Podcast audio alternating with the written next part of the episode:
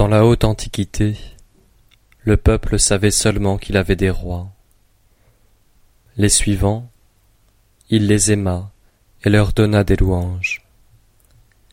Les suivants, il les craignit. Les suivants, il les méprisa. Celui qui n'a pas confiance dans les autres n'obtient pas leur confiance.